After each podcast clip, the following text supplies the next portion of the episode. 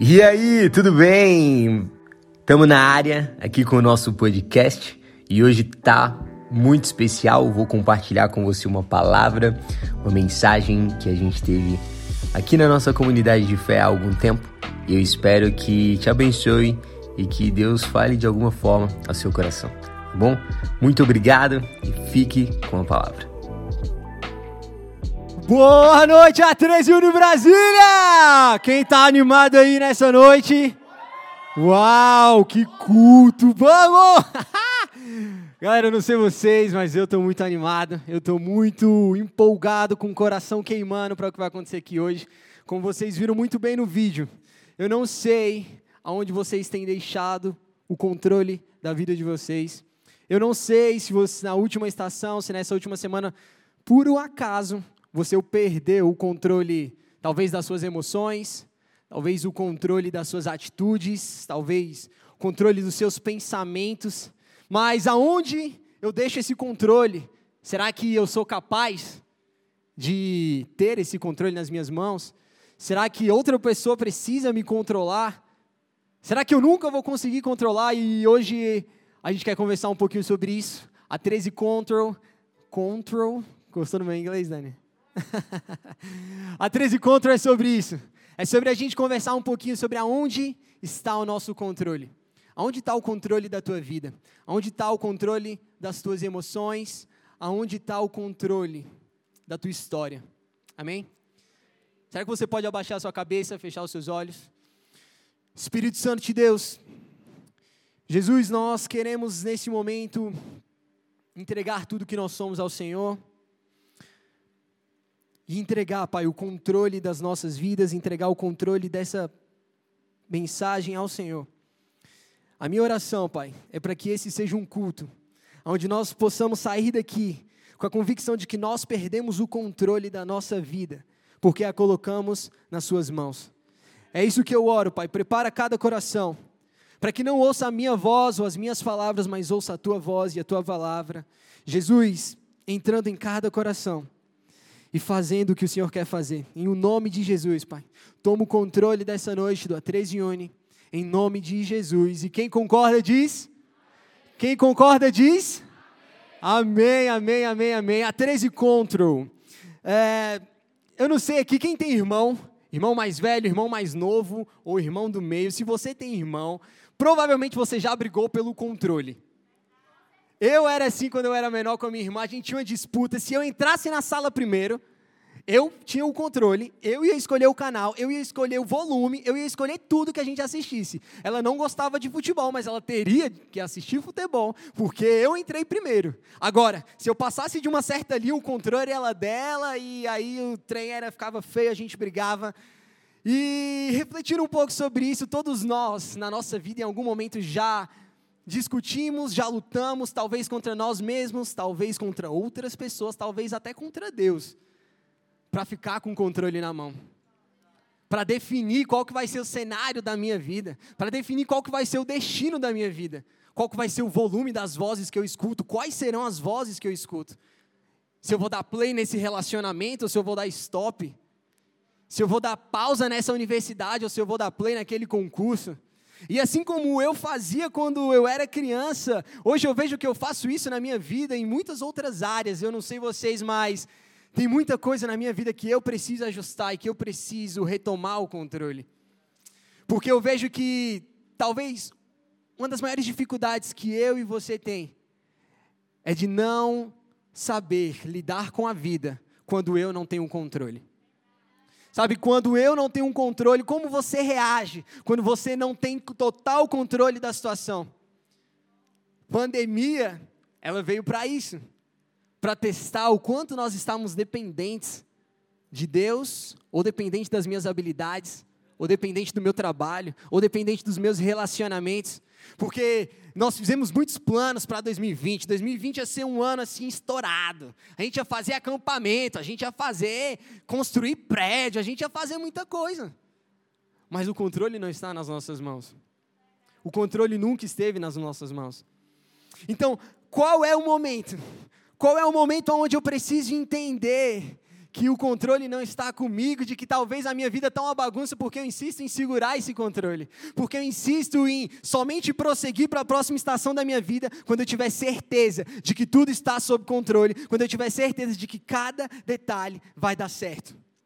Porque é uma verdade que todo mundo aqui, ou se não a maioria, você só passa para a próxima estação quando você tem todas as informações necessárias. Muitas vezes você só vai para um lugar quando você sabe que tem alguém que você conhece, você conhece o lugar, quando você sabe o horário, quando você tem total controle daquela situação. E você fica talvez inseguro de entrar numa nova estação só porque você não tem controle daquilo. Sabe, talvez você se sente insuficiente, inadequado, porque você para e pensa, cara, eu não tenho controle dessa situação no meu trabalho. Eu não tenho controle dessa situação no meu relacionamento. Eu não tenho controle dessa situação dentro da minha casa. Eu não tenho controle da minha reação com os meus pais. Eu vou me expor aqui, eu vou ser bem vulnerável com vocês. Essa já foi uma dificuldade que eu tive com a minha mãe. Por muito tempo eu sofri, tendo reações agressivas e que machucava ela, e eu via a minha mãe chorar, porque eu não sabia me controlar.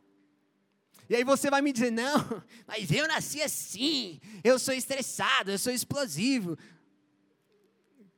Deixa eu chegar no final da pregação. E eu quero somente que o Espírito Santo ministre e fale que não defina quem você é a partir do que você faz hoje ou a partir de onde está o seu controle, amém? Deus está no controle. Deus está no controle. Eu queria partir para um texto com vocês sobre uma pessoa que, assim como eu, e assim como alguns de vocês, eram bem, era uma pessoa bem impulsiva. O nome dele é Pedro, ele era um dos doze discípulos de Jesus.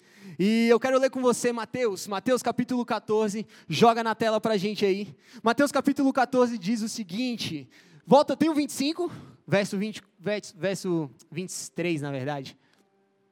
Mateus capítulo 14, verso, vamos do 24, diz assim: Mas o barco já estava a considerável distância da terra, fustigado pelas ondas, porque o vento soprava contra ele. Deixa eu te situar um pouquinho no contexto.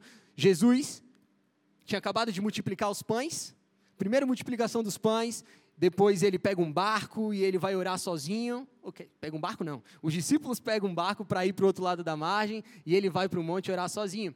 No meio da noite, então, começa o versículo 24. O barco já estava um pouco distante, tinham algumas ondas e o vento soprava contra o barco. Verso 25.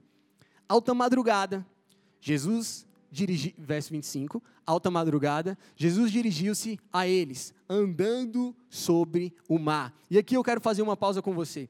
Jesus, imagina essa cena, alta madrugada, eles estão no barco, tudo escuro, vento, tempestade, e aparece um cara andando sobre o mar. Você concorda comigo que isso vai totalmente contra aquilo que para nós é normal? Aquilo que para nós é natural e aquilo que para nós nós estamos acostumados? E eu percebo que muitas vezes a gente fica inseguro e perde o controle na nossa vida quando o que acontece não é o que nós esperávamos. Quando o que acontece não é o que eu estou acostumado. Quando o que acontece não é o que eu sempre vi, mas é algo totalmente novo. Agora o problema é você se assustar com Jesus que vem no meio da tempestade. Vamos para o próximo versículo, vai, verso 26. Quando o viram andando sobre o mar, os discípulos viram Jesus, ficaram aterrorizados e disseram: É um fantasma. Eles olharam para Jesus e disseram: É um fantasma e gritaram de medo. A cena: os discípulos dentro de um barco, tá tudo escuro, tempestade, vento, tem um ser humano, ser humano misturado com Deus, chamado Jesus, vindo em direção deles, e eles estão gritando que estão com medo. Bota aí na tela para mim, por favor, e deixa fixo aí o verso 26. É um fantasma e gritaram de medo. O questionamento que eu fico no meu espírito é quantas vezes eu e você nós olhamos para o meio da nossa tempestade e porque não era a solução que eu esperava, eu chamei de fantasma. E eu tive medo do que ia acontecer, porque me faltou fé de crer que era Jesus que estava vindo na minha direção. Quantas vezes eu tentei assumir o controle do que ia acontecer, só porque eu pensei que quem estava vindo na minha direção era um fantasma. Porque quando você quer assumir o controle das coisas, você começa a confundir o que é bom com o que é ruim. Você começa a ter suspeitas negativas de tudo que acontece com você, porque você não está no controle. Verso 27. Mas Jesus imediatamente lhes disse: Coragem, sou eu, não tenham medo. Verso 28. Senhor, disse Pedro, se és tu, manda-me ir ao teu encontro por sobre as águas. Verso 29, venha, respondeu Jesus. Então Pedro saiu do barco, andou sobre as águas e foi na direção de Jesus. Verso 30. Mas quando reparou no vento, ficou com medo e começou a afundar e gritou: Senhor, salva-me. Verso 31. Preste atenção nesse verso. Jesus imediatamente estendeu a mão e segurou e disse: Homem de pequena fé, por que você duvidou? Homem de pequena fé, por que você duvidou? Percebam, o problema de Pedro não era que a tempestade era muito grande. Não era que o vento era forte demais, que estava quase virando o barco. O problema de Pedro era que ele estava com uma falta de fé de que era Jesus, de que ele poderia continuar andando sobre as águas. Talvez o seu problema não é o sofrimento que você está passando, e eu não estou querendo desprezar o sofrimento de ninguém. Talvez o seu problema não é isso tudo que você imagina. Talvez você perdeu o controle. É só uma falta de fé naquele que tem lutado por você e que tem controlado a sua vida, ou que pelo menos tem tentado controlar a sua vida. Porque quando eu coloco a minha fé na pessoa errada, eu tenho sentimentos errados. A fé em Jesus me traz confiança. A fé em quem que me traz medo, então, se não é em Jesus? E eu fico me perguntando quantas vezes eu perdi o controle de situações, eu perdi o controle da minha vida, eu perdi o controle das minhas emoções, eu perdi o controle das minhas atitudes, pura e simplesmente porque faltava fé. E eu não cria que Jesus poderia resolver aquele problema. Cara, será que o teu problema é tão grande assim?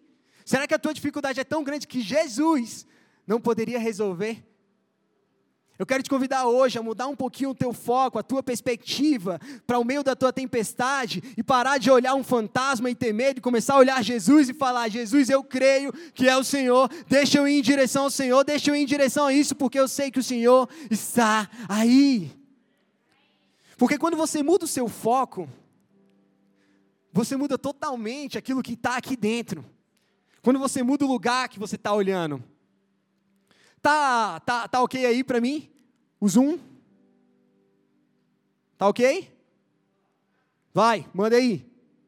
Deixa eu explicar um pouquinho para vocês o que, que aconteceu aqui. Ó, esse sou eu. Cadê? Quem é que está me filmando? Aham, ó. Essa câmera aqui está me filmando, certo? Vamos lá, história de Pedro nas águas. Pedro saiu do barco, recapitulando, ele saiu do barco, ele começou a andar sobre as águas.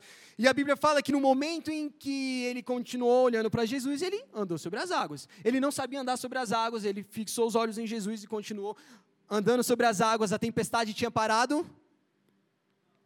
Vamos lá, eu vou dar outra chance para todo mundo. A tempestade tinha parado?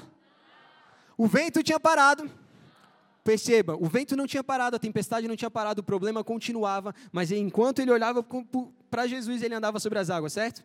Agora, no momento que ele tirou os olhos de Jesus e começou a olhar para o vento e para a tempestade, ele começou a afundar. Esse ponto é o ponto onde eu e você perdemos o controle da nossa vida, porque você deixa de olhar para Jesus e começa a olhar para a tua dificuldade. E aí você pode pensar, mas eu não vou conseguir olhar para outra coisa a não ser que seja isso. Como eu faço? Eu queria chamar Vandinho. Chega aqui, sobe aqui, sobe aqui. Vamos lá. O Vandinho vai ser o meu problema. Ele está subindo no palco e vamos dizer que eu não posso tirar o Vandinho de forma nenhuma. Eu não consigo tirar o Vandinho daqui do palco. Fica desse lado aqui, Vandinho. Fica aqui, fica aqui. Mais um pouquinho para lá. Mais um pouquinho. Tá, pronto. Mais um pouquinho. Aí, pronto, fica aí. Pode filmar o Vandinho por enquanto. Aí, certo, o Vandinho é o meu problema. O Vandinho é a minha dificuldade. O Vandinho é o meu vento e a minha tempestade. Isso que tudo que você está vendo é a visão que você tem da sua própria vida. É a visão que eu tenho da minha vida. E eu estou ali atrás da câmera, certo? eu estou atrás da câmera definindo para onde eu estou olhando. Quando eu tenho essa visão maior, eu olho para a minha vida e para a situação que eu estou fazendo, para aquilo que importa, e olho também para o Vandinho. De alguma forma, tem pessoas que não estão prestando atenção no que eu estou falando, porque estão distraídos com o Vandinho aqui em cima. De alguma forma, muitas vezes a gente perde o que o Senhor tem falado para nós, porque nós nos distraímos com o que tem naquilo que nós focamos, tá? Mas o que, que vai mudar para a gente retomar o controle da nossa vida? É quando eu tiro o Vandinho da minha visão. O Vandinho não saiu do palco, ele continua ali. Agora o que mudou era para onde eu estava olhando. Faz sentido para vocês? Perceba que o problema, ele talvez ele pode permanecer um pouquinho de tempo a mais na tua vida, mas não significa que ele vai continuar sendo o teu foco. Não significa que ele vai continuar abalando a tua fé. Porque ele continua aqui, talvez eu não consiga tirar ele por enquanto, mas eu escolhi olhar para o lugar onde ele não está. Eu escolhi olhar para o lugar onde a minha fé é fortalecida e não aonde eu tenho medo e chamo um fantasma, quando na verdade é Jesus vindo na minha direção. Amém? Obrigado, Vandinho. Palmas para o Vandinho. Então, muitas vezes, muitas vezes, quando eu perco o controle da minha vida, é quando eu começo a focar para o lado errado. Tá me filmando aqui ainda, né? Eita, saiu da reunião. Voltou? Então deixa. Deixa para lá. Muitas vezes a gente perde o controle da nossa vida porque a gente tem focado para os lugares errados. Quantos de nós, quantos de nós não perdemos o controle das nossas emoções? Porque de alguma forma eu tenho olhado mais para o meu problema do que para Jesus. A 13 Control é sobre Deus estar no controle. É sobre mesmo na minha dificuldade, eu creio que Deus continua sendo bom. Deus continua sendo bom. Sabe, eu sinto o Senhor falando no meu espírito aqui, mesmo com pessoas doentes na tua família, velho. Deus continua sendo bom. Mesmo com a tua dificuldade profissional, Deus continua sendo bom. Mesmo porque você não sabe o que fazer agora com teu pai que te deixou e você quer encontrar ele de novo, eu quero te dizer que Deus continua sendo bom. Deus continua no controle. Não é porque você sofreu algumas coisas, não é porque você sofreu um abandono, não é porque você sofreu algumas coisas que você não tinha controle, que a sua vida agora não tem mais controle. Porque Deus continua no controle. Agora, é a sua responsabilidade definir para onde você vai olhar. Definir se você vai olhar para o problema que você está passando, ou se você vai olhar para onde Jesus está vindo na tua direção. Aonde Ele tem colocado vida, aonde Ele tem colocado esperança, aonde Ele tem colocado um renovo. Porque a 13 contra, o Deus no controle é sobre isso. É sobre mesmo em meio à tempestade, mesmo em meio a um lugar onde eu estou totalmente inseguro. Mesmo nesse relacionamento onde eu estou totalmente perdido, mesmo em meio à minha vida onde talvez eu fiz planos, de morar em outro país, onde eu fiz planos de ser um grande homem de Deus, mas ainda não aconteceu, aonde eu fiz tantas coisas, e eu penso, cara, eu perdi o controle, eu perdi o controle. E eu queria, para a gente caminhar para o final, falar sobre três pontos básicos que todos nós passamos, quando o assunto é ter o controle. Porque a verdade é que existem coisas que nós não podemos deixar que nos controlem. Existem coisas que nós precisamos controlar. E existem coisas que nós nunca vamos controlar. Primeira coisa, primeiro ponto, quero que você anote, que você coloque isso no teu coração, é sobre aquilo que eu não posso deixar que me controle. Aquilo que eu não posso deixar que me controle. É aquilo que eu não posso, sabe, o lugar onde você não pode ficar olhando, porque isso vai abalar a tua fé, é esse lugar, isso você não pode deixar que te controle. Quando Pedro deixou que o medo e a insegurança controlasse ele, ele começou a afundar. Perceba a consequência de você deixar ser controlado por os seus sentimentos, por aquilo que você sente, por aquilo que por outras pessoas que não são aptas e nem deveriam te controlar, quando você entrega o controle da sua vida para situações que não valem a pena, a consequência é você começar a afundar. Quando eu digo afundar, talvez o afundar na tua vida seja a ansiedade, Talvez o afundar na tua vida seja a depressão. Talvez o afundar na tua vida seja a inveja. Talvez o afundar na sua vida seja a insegurança sobre o futuro. Eu não sei. Mas onde está o controle da tua vida? Para quem você tem entregado essa responsabilidade? Quem você tem permitido que controle o que você vai fazer, como você vai falar, como você vai se vestir? Quem tem controlado isso na tua vida? Existem coisas que nós precisamos estar muito atentos, de que nós não podemos deixar isso nos controlar. Faz sentido para vocês? Então quero deixar essa palavra para você hoje. Preste atenção naquilo que tem te controlado. Um bom parâmetro do que tem te controlado é onde você tem gastado mais o seu tempo. Talvez se eu gasto a maior parte do meu tempo dentro do Instagram, o que me controla é o que o Instagram me fala. É o que o Instagram prega para mim. E o problema é que o Instagram, ele prega uma vida que eu não tenho. Ele prega um carro que eu não tenho ainda. Ele prega um casamento que eu não tenho ainda. ele prega muitas coisas que não são parte da minha vida e que não dizem quem eu sou. Mas pelo fato de eu estar totalmente focado naquilo, eu acabo deixando que outras pessoas me controlem a partir da vida delas. E elas estão vivendo maravilhosamente bem, eu não tenho nada contra isso. Viva, poste, seja feliz. Agora, eu não posso deixar de impor limites que a tua felicidade atrapalhe a minha caminhada. Porque eu não vou deixar que a sua vida controle o como eu me sinto. Amém? Pedro não poderia deixar que as coisas externas controlassem a fé interna dele. Porque Jesus falou: por que, que você não foi mais rápido? Por que, que você não deu um passo maior? Não, não, Jesus falou: por que, que você não teve fé? Quais são os lugares que eu estou olhando e que na mesma hora que eu olho, na mesma hora que eu chego nesse lugar, eu perco a minha esperança e eu perco a minha fé? Ponto 2. Ponto 1 um foi o quê? Eita. Como é? Legal.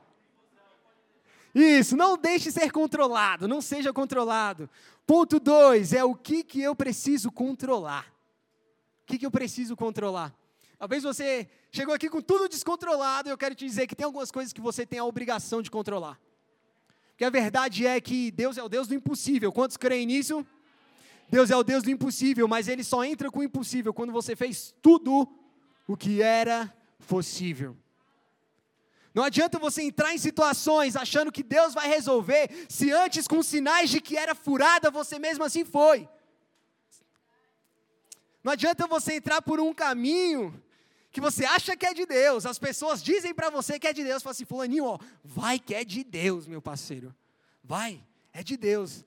Quantas vezes eu tenho caído nessa pressão social? Quantas vezes eu não tenho controlado aquilo que eu preciso controlar. E aqui eu não estou falando sobre você controlar pessoas, porque esse não é um mandamento que Deus nos dá, tá certo? Gênesis, Deus fala para o homem: governe sobre peixes, aves, todo animal que rasteja, sobre ar, sobre, sobre tudo, menos ele não falou sobre controle de pessoas. Então, por favor, não pense que você controlar algumas coisas é controlar pessoas. Tá certo? Não tente controlar pessoas mas saiba se controlar antes. Tem coisas que nós precisamos controlar. Você nunca vai controlar a atitude que alguém tem com você, mas você pode controlar a sua atitude com o que a pessoa te fez, amém? Você nunca vai controlar o que eu posso falar a seu respeito, mas você pode controlar o que você escolhe absorver no teu coração daquilo que eu falo. Sabe, talvez alguém aqui ouviu algumas palavras duras dos teus familiares, ou algumas palavras duras em um relacionamento, que marcaram a tua identidade, que até hoje você se questiona: será que eu sou tudo isso? Ou será que eu sou nada, como essa pessoa me disse?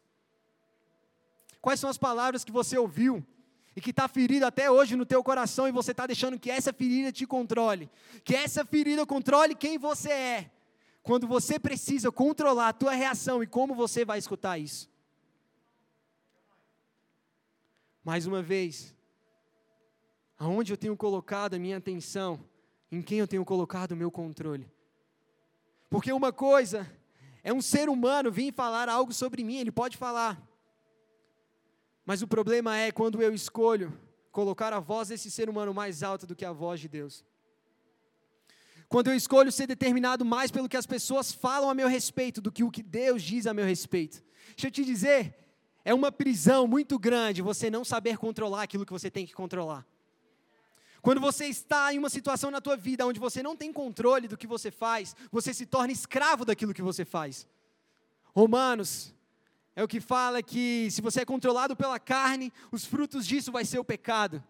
Mas se você é controlado pelo espírito, os frutos disso é a paz, longanimidade, bondade, justiça, é, o amor é o reino de Deus. Agora, o que eu tenho escolhido controlar? Será que eu tenho controlado os meus desejos? Porque se eu não controlo os meus desejos, eu me torno escravo deles. Quantos jovens eu tenho conversado e visto viciados na pornografia, porque não consegue lidar com o seu desejo e não adianta você orar a Deus, Deus me transforma, se você todas as vezes se coloca no mesmo lugar onde você é vulnerável. E você não se controla, porque um fato é, talvez você ainda não controle o teu desejo, porque isso vai ser um processo. Mas você pode controlar o caminho que você está até a realização do teu desejo. Deu para entender? Você talvez não controle você fazendo o pecado de fato, mas você controla esse percurso de maquinar na tua mente, de organizar o momento exato que você vai perder o controle, quando na verdade você deveria estar com o controle na tua mão. Será qual é o momento onde eu deveria controlar as minhas emoções, mas porque aquela pessoa não me respondeu, parceiro? Eu perdi o controle total e não fiz mais nada no meu dia. Eu não sei se você já passou por isso, acho que não, né? Aqui só tem gente bem resolvida. Será que você tem controlado aquilo que você deve controlar? Será que você tem controlado aquilo que você pode controlar? Não espere de Deus aquilo que você tem que fazer. Não espere uma solução miraculosa que um anjo desça, se é só você levantar e decidir. Porque estar no controle não é sobre eu ser o bonzão e nunca errar, mas é sobre eu saber até onde eu posso ir, eu saber os meus limites, porque eu escolhi me controlar, porque eu decidi me controlar. Talvez eu preciso me controlar em como eu tenho tratado as pessoas, talvez eu preciso me controlar na minha esperança sobre o futuro. Eu preciso me controlar em como eu tenho acreditado que Jesus está no meio da minha tempestade. O que você precisa controlar na tua vida hoje? O que você precisa controlar na tua vida? E o último ponto, para a gente terminar, e eu queria já chamar a equipe do worship para o palco. O último ponto é, primeiro ponto, não, não, não seja controlado. Segundo, saiba o que você precisa controlar. E terceiro, existem coisas que você nunca vai controlar. Existem coisas que você nunca vai controlar. Quer um exemplo? A morte, ela vai acontecer mais cedo ou mais tarde para todos nós e para os que estão ao nosso redor. É fácil passar por ela? Não. Mas a gente precisa passar. Agora, eu consigo controlar, a menos que você seja um assassino, e eu oro para que não tenha assassinos aqui. A menos que você seja uma pessoa que mate, você não decide, não controla a hora que ninguém vai morrer. Ou seja, um parâmetro que você nunca pode controlar. Só que eu fui muito no extremo, né? Morte. Agora, do nada. Agora deixa eu falar o que eu acho que pode ser mais a nossa realidade: traição. Se você acha que em algum momento você pode controlar quem está ao seu redor para que ele não te traia, você está totalmente enganado. Porque Jesus, que foi perfeito em tudo que fez, foi homem como nós deveríamos ser e foi Deus como Deus é, ele foi traído. E aí você vai me dizer que Jesus não tinha um controle do que ele fazia? E quantos aqui tem medo de ser traído e por isso tenta controlar alguém? Tenta controlar o que a pessoa faz na rede social. Olha, eu não tenho isso com a Amanda, não. Ela não tem meu Instagram no celular, eu não tenho dela. Não porque a gente não, não poderia ver, mas porque a gente confia. E eu não tento controlar o que acontece. Porque eu sei que tem coisas que eu nunca vou controlar. E para essas coisas que eu nunca vou controlar, eu preciso saber que eu estou correndo risco. Outra coisa que você nunca vai controlar é as pessoas te abandonarem. Mano, um abandono você não controla. Se o teu pai escolheu sair de casa, você não teve controle sobre isso. Você não teve culpa sobre isso. E você nunca vai controlar o que já aconteceu, o que já passou. Mas você pode controlar como você lidar com isso hoje. Mas você precisa entender que todas as vezes que você se encontrar em um lugar onde você não pode controlar, Deus pode controlar. Deus é quem entra no controle. Deus é quem se levanta e fala: ei, ei, calma, deixa comigo. Foi quando Pedro perdeu o controle, foi quando Pedro não conseguiu continuar controlando o que ele estava controlando, que ele falou: Senhor, eu preciso de você, eu estou afogando. E eu amo a atitude de Jesus que foi pegar Pedro pelas mãos e puxar ele. Porque existem coisas que só Jesus pode nos tirar desse lugar. Existem buracos que você entrou, que não é uma pregação que vai resolver. Existem feridas no teu coração, na tua alma, na tua história, que não é um seminário, não é um livro que vai resolver, mas é só Jesus que vai resolver. Amém? Para a gente finalizar, eu quero te convidar a ficar de pé. E eu quero, por favor, que você leia comigo o versículo 30 do capítulo 14 de Mateus.